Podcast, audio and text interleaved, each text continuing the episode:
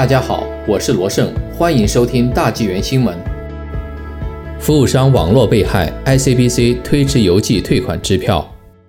卑诗保险公司 ICBC 于周三表示，由于负责印刷和分发支票的第三方供应商受到网络攻击，原定于本周开始向客户发放的一次性退款支票现被推迟。ICBC 在一份新闻稿中说，这次网络攻击的目标是一家供应商。该供应商与 ICBC 签订了支票的印刷与分发服务合同。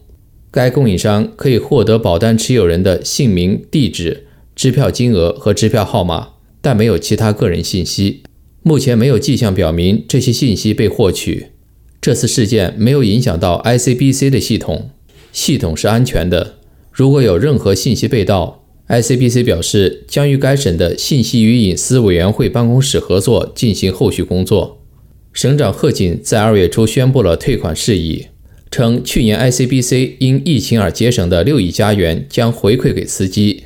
他说，将以一次性返款支票的形式发放，平均每个车主约得到一百九十元。在二零二零年四月一日至九月三十日期间购买 ICBC 保险的卑诗省居民都有资格获得退款。ICBC 表示。该公司正在研究在未来几周内向客户发放支票的方案。